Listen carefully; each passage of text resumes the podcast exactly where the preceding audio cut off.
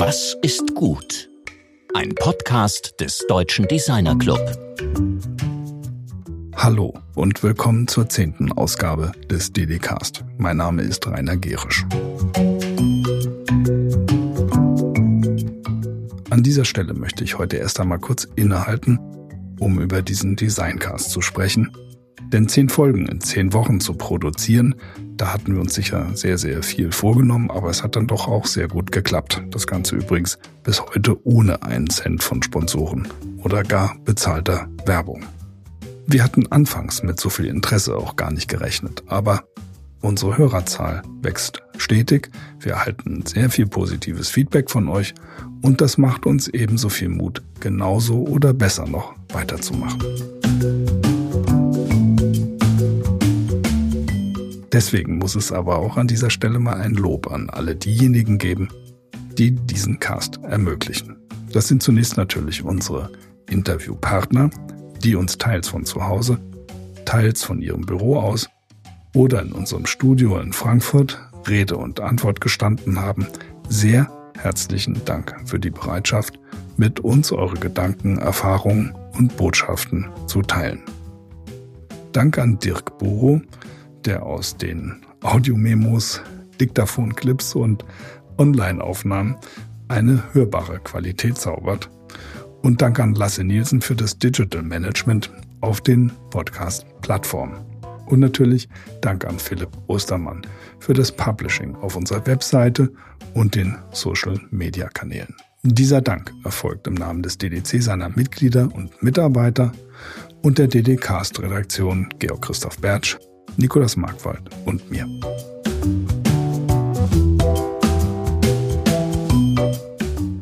Jetzt begrüßen wir Dr. Frauke Fischer. Sie ist Tropenbiologin und, das ist wirklich ein Novum, Schokoladenherstellerin.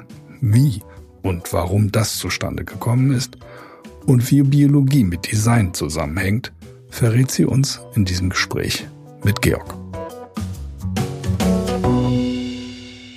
Ja, hallo Frauke. Es freut mich sehr, dass du es geschafft hast, bei uns hier ins Studio zu kommen auch. Vielen ähm, Dank für die Einladung.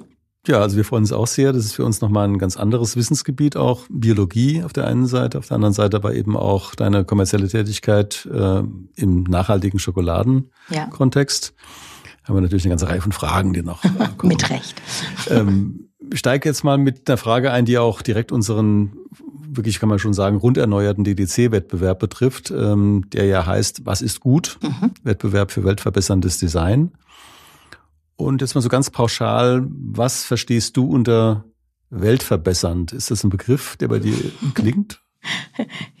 Also äh, genau, das erwischt mich schon ganz kalt. Also Weltverbessern, also auf die Frage, was ist gut, hätte ich so eine Überlegung. Weltverbessern ähm, also vielleicht könnte man erstmal sagen, was ist gut. Da würde ich sagen, okay, alles ist gut, was die Sache nicht schlechter macht, äh, als sie ist. Und das kann man natürlich, der Sache könnte man sich wissenschaftlich nähern. Also Planetary Boundaries, planetare Grenzen wäre da sowas. Also man dürfte eigentlich nicht agieren ähm, in irgendeiner Art und Weise, die diese planetaren Grenzen äh, oder einen Beitrag leistet, diese planetaren Grenzen zu überschreiten.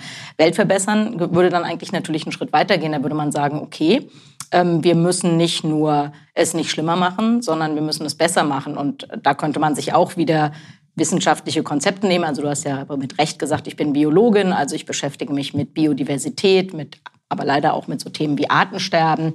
Und da würde man ja zum Beispiel sagen, ja, okay, alles, was dazu führt, dass ähm, vom Aus oder Arten, die seltener werden, Ökosysteme, die stark gestört sind, dass es denen in Zukunft besser geht, wäre zum Beispiel ein Beitrag zum, zum Verbessern der Welt. Und das schon, oder ja, wenn wir an die Schokolade denken, kommen wir sicher gleich noch ein bisschen genauer drauf. Da leisten wir, glaube ich, einen Beitrag zur Weltverbesserung. Ja, ihr seid ja geradezu Schokoladenweltmeister. Ja, genau, geradezu. Ist ja, ist ja nicht so, dass ihr da nichts zu sagen könntet. Nee, genau. Ja. ja. Wie fühlt sich das überhaupt an, Schokoladenweltmeister zu sein und was ist das? Äh, genau, also wir sind, wir sind nur in Anführungszeichen Vize-Weltmeister. Also wir haben zwei Silbermedaillen und eine Bronzemedaille bei der Weltmeisterschaft der Schokoladen ähm, gewonnen. Die Weltmeisterschaft, und wir, wir glauben aber trotzdem, dass wir die Besten sind. Das erkläre ich gleich noch ein bisschen. Also ähm, die Weltmeisterschaft der Schokoladen, da treffen sich... Ähm, ja, Chocolatiers, äh, Chefköche, ähm, Konditoren, lauter Leute, die sich also mit dem Geschmack von Schokolade sehr gut auskennen. Und tatsächlich bekommen die einen Kriterienkatalog und die machen eine Blindverkostung der Schokolade. Äh, da sind wir fast wieder schon beim Thema Design. Die sollen nämlich nicht abgelenkt werden durch ein schönes Design. Also die kriegen die ausgepackte Schokolade, die wissen nicht, von wem die Schokolade ist, die sollen nur probieren, wie die schmeckt. Und in dem, wir haben zwei Silbermedaillen und eine Bronzemedaille, obwohl wir da nur zwei Tafeln, nur zwei verschiedene Sorten Schokolade hatten. Und der Grund dafür ist, dass einmal sozusagen einfach mal ja nach bestimmten Kriterien, also wie zart schmelzend ist die, was hat die für eine Konsistenz, wie riecht die etc. Äh, beurteilt wurde und dann haben wir noch eine Silbermedaille gewonnen beim sogenannten Tasters Award, also als es wirklich nur darum geht, schmeckt die jetzt sehr sehr gut oder nicht.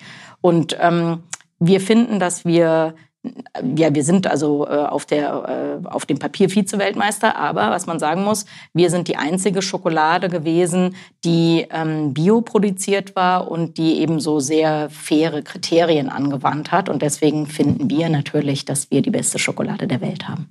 Das ist ein sehr interessantes Thema, weil unser Medienpartner oder eben auch unsere Freunde von der Zeitschrift Form haben jetzt gerade ein Heft äh, publiziert zum Thema Design und Essen. Ja.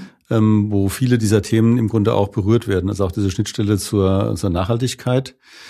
Ähm, die Produktion von euch läuft ja, wenn ich es richtig verstanden habe, hier, aber ihr kauft in Peru äh, Kakao ein. Also mhm. kauft ihr da nur ein oder bist du selbst dort auch aktiv? Genau. Also es ist ein bisschen komplexer. Wir die Geschichte geht sehr lange zurück. Mein Kollege, mit dem ich Perupuro gegründet habe, der unterstützt diese Bauern seit 20 Jahren mit Bildungsprojekten, mit Gesundheitsprojekten, mit ähm, auch Projekten zum Regenwaldschutz und zum ökologischen Anbau von Kakao.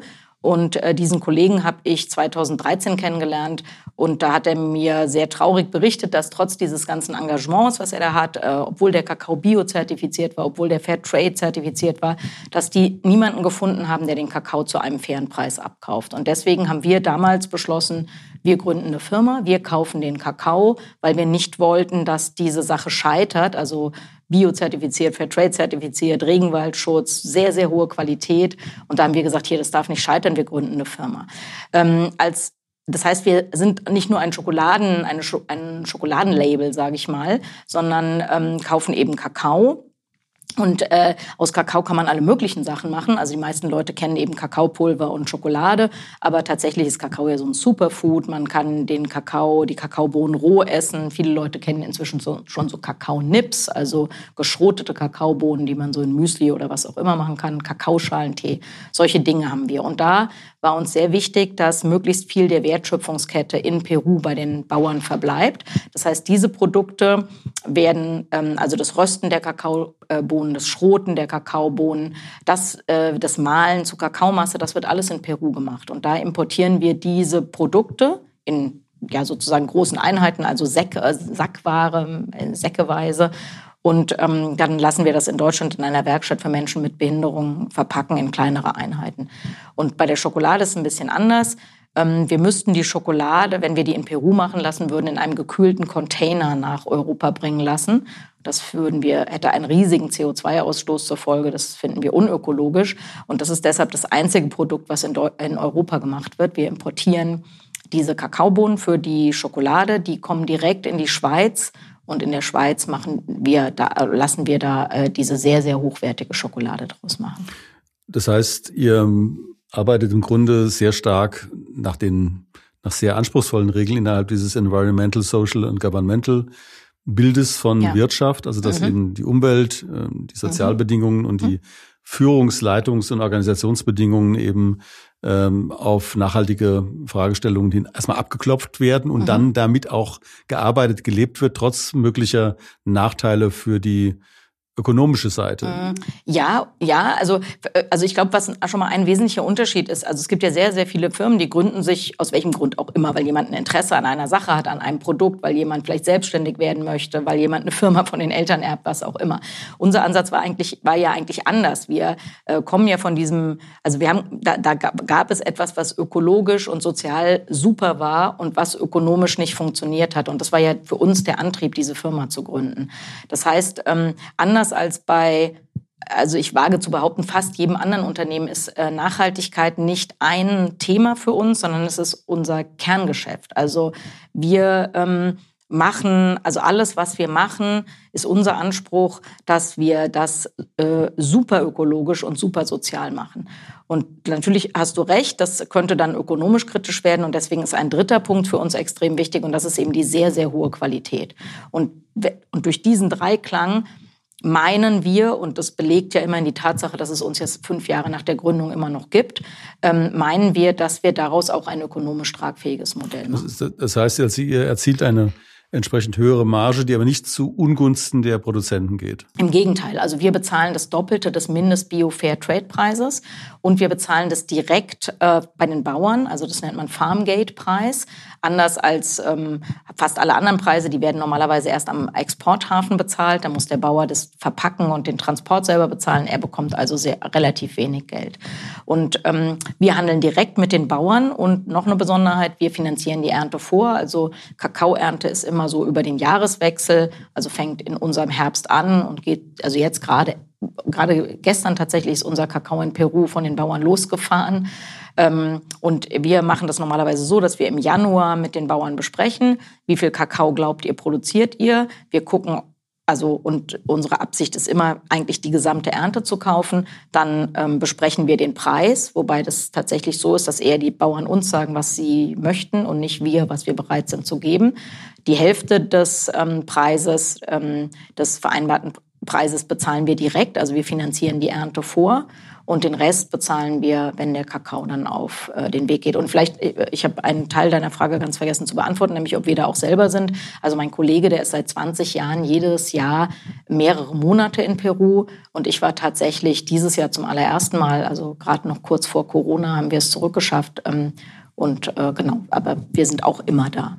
Du sagtest ja, dass du letztlich über einen, äh, andererseits aus der Begeisterung oder eben aus der Sorge vielleicht heraus, also eine Mischung von Emotionen heraus mhm. in dieses Projekt eingestiegen bist. Ja. Ähm, weniger aus ökonomischen Gründen als eher mhm. aus sozialen Gründen, aber eben auch mit einer mhm. Biologie im Gepäck. Genau. Welche Rolle spielt denn letztlich deine, die Tatsache, dass du eine promovierte Biologin bist für mhm. diese Arbeit? Mhm. Also das spielt eigentlich eine sehr hohe, große Rolle, denn was wir machen ist ja, also unsere neue Schokolade, da, haben wir jetzt, da, da steht hinten drauf äh, Regenwaldschutz in Tafelform. Und genau das ist, was wir machen. Ähm, und mein, also ich bin Tropenbiologin, mein Kollege ist tropischer Agrarbiologe. Und ähm, für uns, wir sehen ja, und wir haben beide mehr als zehn Jahre in den Tropen gearbeitet. Und wir sehen ja, was es bedeutet, Regenwaldzerstörung, Zerstörung von Ökosystemleistung, Klimawandel, was es für erstmal für die Menschen bedeutet, die da leben, aber dann perspektivisch natürlich auch für uns. Und ähm, ja, deswegen ist für uns äh, der Erhalt von Regenwald extrem wichtig. Und wir haben eine ja, Lösung gefunden, die durchaus skalierbar ist und die natürlich dann für alle möglichen anderen auch sehr interessant sein könnte, durch die besondere Art und Weise, wie wir Kakao anbauen, also in sogenannten Agrofondssystemen, also nicht nur Kakao als Monokultur, sondern viele verschiedene Pflanzenarten, ähm, wird die Bodenfruchtbarkeit dauerhaft erhalten. Ähm, die Bauern produzieren zusätzlich Lebensmittel, sie forsten auf, alles auf denselben Flächen. Das Ergebnis ist, dass sie diese Flächen dauerhaft bewirtschaften können. Und unsere Bauern besitzen 900 Hektar Regenwald, die sie eigentlich roden wollten, um neue Kakaofelder anzulegen. Und äh, sie haben sich vertraglich vereinbart, äh, ver verpflichtet, diesen Regenwald zu erhalten. Das heißt, wir machen aus ähm, Regenwaldschutz ein, ein Geschäft. Jetzt nochmal zu dieser Beziehung eigentlich des generischen Designs zur Biologie. Also mhm. wie steht für dich Design im Verhältnis zur Biologie? Also für mich ist es tatsächlich eine, eine Einheit. Also in gewisser Hinsicht könnte man ja sagen, ähm, Biologie ist seit Millionen Jahren erfolgreich am Markt mit einfach einem super, mit super Design. Ja, also ähm, was weiß ich, egal ob das, ob man Eleganz sich anguckt oder Ästhetik oder Funktionalität. Ähm, nicht umsonst gibt es ja einen Forschungszweig der Bionik, wo man sich also auch anguckt, wie ähm, ja, wie, wie Lösungen aus der Natur übertragen werden können auf technische Probleme. Und ähm, das ist übrigens auch ein Grund, warum wir Biodiversität erhalten sollten, weil wir viel daraus lernen können und ähm, es Lösungen gibt, die ähm, ja, egal ob das, äh, keine Ahnung, die Funktionalität eines Objektes, was wir nutzen, oder die Ventilation von Gebäuden zum Beispiel etc. anbelangt. Da gibt es einfach wahnsinnig viele wie ich finde, super beeindruckende Beispiele und ähm, ja, Grund, auch einer der Gründe, warum wir Biologie oder Biodiversität und Natur erhalten sollten. Das ist natürlich ein sehr guter Grund, äh, eben die Biodiversität zu erhalten, wenn man die Bionik betrachtet. Die Rolle, die Bionik letzten Jahren eben der Ingenieurtechnik im Design spielt und noch zusehends mehr spielen wird, dann kann man da gar nicht zu viel erwarten von den Forschungen. Ja. Wenn man jetzt auf die konkrete Zusammenarbeit zwischen Produktgestaltern, Grafikdesignern, auch mhm. Webdesignern, mit denen ihr zusammenarbeitet, blickt, welche Rolle spielt letztlich Kommunikation mhm. ähm, oder gestaltete Kommunikation mhm. für euch? Mhm. Also das spielt ähm, eine, äh, also sagen wir mal, in meinem persönlichen Empfinden und auch in dem meines Kollegen spielt es eigentlich eine sehr, sehr große Rolle. Und trotzdem muss man sagen, dass leider, oder, oder jetzt ist so ein bisschen der Turnaround da vielleicht geschafft, aber leider in den ähm, ersten Jahren unter unser, unserer Unternehmensgründung äh, stand das alles immer so ein bisschen hintan. Wir sind ja eine Firma, die aus zwei Personen besteht und ähm, immer wenn wir in irgendwas investiert hätten, hätte das bedeutet, wir können den Bauern weniger Kakao abkaufen. Und das hat dazu geführt, dass wir Dinge gemacht haben, die jeden, jeden Designer die Haare zu Berge stehen lassen. Also wir haben selber unsere Webseite zusammengestückelt und äh, mussten uns dann äh, damit abfinden, dass da die merkwürdigsten Farbkombinationen erscheinen, die wir uns also selber ganz schwindelig machen. Ähm, wir haben bei der Schokoladenverpackung ähm, ja, also, also, ja, jeder Designer würde ohnmächtig werden. Also wir haben, wir waren da nicht beim Andruck dabei. Wir, ähm, also die, die ersten Verpackungen sahen wirklich furchterregend aus und uns hatte auch ehrlich gesagt das Herz geblutet, weil da war so eine tolle Schokolade drin. Und zum Glück, um nochmal auf die äh, Schokoladen International Chocolate Awards zu kommen, zum Glück haben die die Verpackung nicht gesehen, als sie die Schokolade probiert haben. Und jetzt sind wir einen großen Schritt weiter. Also wir haben dieses Jahr ähm, nachdem wir die Schokolade, die, den letzten Jahrgang, also sollte ich vielleicht auch nochmal sagen, unsere Schokolade wird in Jahrgangslagen und Sorten rein produziert, also wie ein guter Wein. Und ähm, wir hatten jetzt, äh, wir haben jetzt seit Monaten keine Schokolade. Zum Glück ist, haben wir die nämlich im April ausverkauft, unseren letzten Jahrgang. Und unser nächster Jahrgang kommt morgen aus der Schweiz, wird dann eben noch verpackt. Und diesmal haben wir wie, wie wir finden, und ähm, das werden uns dann hoffentlich auch äh, designkundige Menschen bestätigen, ein sehr, sehr gutes Design für unsere Schokoladen. Ähm, also das hat, ist zum einen ein sehr hochwertiges Papier. Ich weiß nicht, ob ich einen Firmennamen nennen darf, aber ich, ich mach's mal. Also das ist von Gmund Papier am Tegernsee. Ist wahrscheinlich vielen Leuten bekannt ähm, also ein, ein Büttenpapier. Ähm, auf diesem Papier oder in, bei der Verpackung spielt auch ähm, spielt auch wieder die Biologie eine Rolle. Also wir haben drei äh, äh, ähm, verschiedene Sorten Schokolade und ähm, für jede Sorte hat uns ein peruanischer Künstler ein Tier ähm, gezeichnet aus diesem Ökosystem peruanischer äh, Bergregenwald, also einmal ein Jaguar, ein Ara und ein Morphofalter. Ähm, genau, das Ganze ist sehr gut gedruckt ähm, und ja, und, und jetzt äh, zum ersten Mal denken wir, okay, jetzt äh, sieht man auch von außen oder die hochwertige Gestaltung außen spiegelt zum ersten Mal äh, die hohe Qualität innen wieder. Wenn man über Design spricht, da reden wir natürlich auch über Prozessgestaltung, mhm. über eben Designmanagement-Prozesse.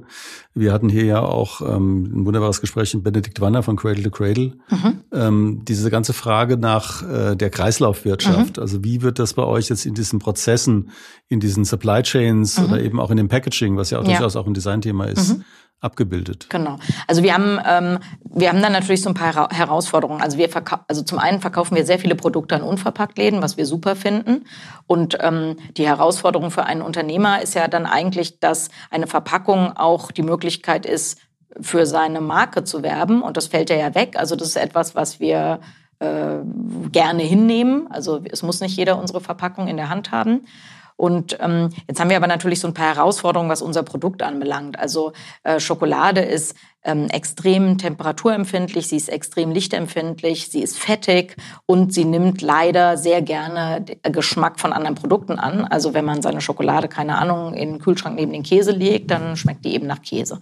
Und das bedeutet, dass wir nicht ganz so ökologisch sein können, wie wir gerne sein wollen. Also Aufruf eigentlich an Designer, falls jemand sich äh, uns mal unterstützen will oder mal eine Idee hat, wie man die Schokolade in die Innenverpackung besser machen kann, würden wir uns freuen. Also wir, ähm, das ist das Einzige, womit wir noch hadern. Unsere, Innen, unsere Schokolade ist innen äh, mit einem alubeschichteten ja, Werkstoff äh, verpackt. Aluminium ist problematisch, aber wir haben da keine andere Möglichkeit gefunden. Also das, äh, was, was viel immer so kolportiert wird als ähm, Bioplastik, das ist häufig äh, Kunststoff, der aus äh, gentechnisch verändertem Mais gemacht ist. Das halten wir aus, Bio, aus Biodiversitätsgründen für ein großes Problem oder auf jeden Fall nicht für eine bessere Lösung als Alu beschichtet. Und ansonsten haben wir uns bei unserer Verpackung natürlich auch über solche Dinge Gedanken gemacht. Also äh, unsere anderen Kakaoprodukte sind alle in Recyclingkarton verpackt. Die, wir verwenden keine Verbundmaterialien, also da ist absichtlich nichts verklebt, damit man das getrennt recyceln kann. Ähm, so ein bisschen hoffen wir, ja, oder wie, also bei, bei unseren Schokoladentafeln, die wird so in größeren Verpackungseinheiten geben und da machen wir eine hoffentlich schicke Umverpackung, von der wir hoffen, dass die Leute die dann eben gar nicht wegschmeißen, sondern irgendwie weiterverwenden. Ja, zum Abschluss würde ich jetzt ganz gerne mal so ein bisschen rauszoomen. Jetzt sind wir ja sehr schön auch in, in die wirklich praktischen Details eingestiegen. Das ist für uns auch enorm wichtig. Mhm. Also für die Designszene wirklich zu verstehen, wo sind die Details, an denen ich arbeiten muss? An welchen Stellschrauben kann ich drehen? Mhm. Wenn man das jetzt mal ganz groß aufzieht, das siehst du natürlich eben auch als Biologin ähm, auf eine andere Weise, als wir es möglicherweise aus der Designszene heraus be betrachten. Was muss jetzt sozusagen im globalen Maßstab passieren. Also wenn du sagst, also ich mhm. möchte ganz gerne, wenn ich in drei Jahren auf diese nächsten drei Jahre mhm. zurückblicke, was hätte da passieren mhm. sollen oder was müsste jetzt passieren? Also was der Königsweg wäre eigentlich ganz, anders, äh, ganz einfach. Wir müssten alle Umwelt- und Sozialkosten in den, in, in, die, in, die, ja, in den Preis eines Produkts internalisieren. Das wäre der Königsweg. Das würde bedeuten, dass eine Billigschokolade, in der Kinderarbeit eine Rolle gespielt hat, Regenwaldzerstörung, Umweltgifte, die wäre so wahnsinnig teuer, dass jede gut gemachte Schokolade eben ja dann auch die billigste wäre. Und das, diesen Königsweg den ähm, sehe ich leider in der Umsetzung nicht, obwohl eigentlich alle Leute, die sich damit beschäftigen, den extrem für extrem richtig und wichtig hielten, halten. Also jeder, der einen Umweltschaden macht, im Moment darf der den externalisieren, die Allgemeinheit zahlt, egal ob es ein Klimaschaden ist oder ein Schaden an äh, ja, der, im Hinblick auf Ausbeutung von Menschen oder an der Zerstörung von Natur. Und das ähm, also das wäre mein Wunsch und das wäre sicher die Lösung. Also wenn ich mir was wünschen dürfte, dann würde ich wünschen, es wird verpflichtend die Internalisierung von Umwelt- und Sozialkosten. Eine letzte Frage. Was möchtest du gerne in drei Jahren eben mit deinem eigenen Projekt? Das ist ja ein Projekt. Ich nehme es wirklich als Projekt wahr und weniger als, als Unternehmen. Was ja. möchtest du mit deinem eigenen Projekt in drei Jahren? Also bei uns haben? ist immer, bei uns ist immer noch alles auf Kante genäht. Also ähm, ich habe ja gesagt, morgen kommt unsere Schokolade Unsere gesamte Schokolade befindet sich in einem Lastwagen. Wenn der heute Nacht einen Unfall hat, sind wir ruiniert.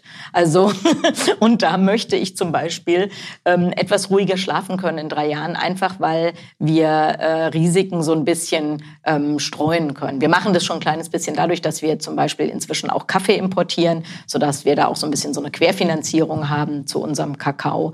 Ähm, genau, und da, das würde ich gerne in drei Jahren hinbekommen und da sind wir auch ganz optimistisch, dass wir eben dann nicht mehr alle, also not all eggs in one basket sozusagen haben, sondern dass wir da unser Risiko ein bisschen streuen können.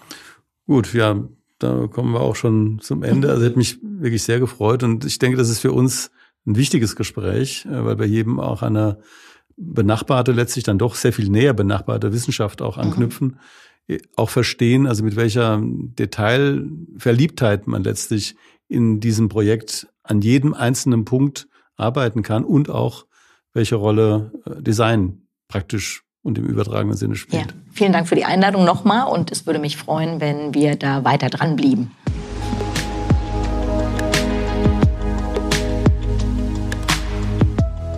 Das war Dr. Frauke Fischer im Gespräch mit meinem Kollegen Georg Christoph Bertsch. In der nächsten Woche hören wir Shirin Brückner. Mit ihrem Team gestaltet sie für Kunden auf der ganzen Welt narrative Architekturen für Marken, Ausstellungen und Museen. Mit ihr reden wir darüber, wie die Vermittlung komplexer Nachhaltigkeitsthemen mit Mitteln der bildhaften Erzählung, der Ausstellung und des Raums gelingen kann.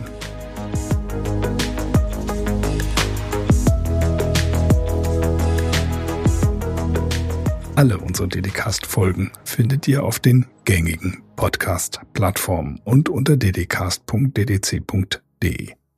Auf dieser Webseite könnt ihr zusätzlich wertvolle Informationen, Links oder Buchempfehlungen zu jedem Thema abrufen. Sehr herzlichen Dank fürs Zuhören. Wir wünschen euch eine Woche mit vielen Schokoladenseiten. Eure DDcast-Redaktion.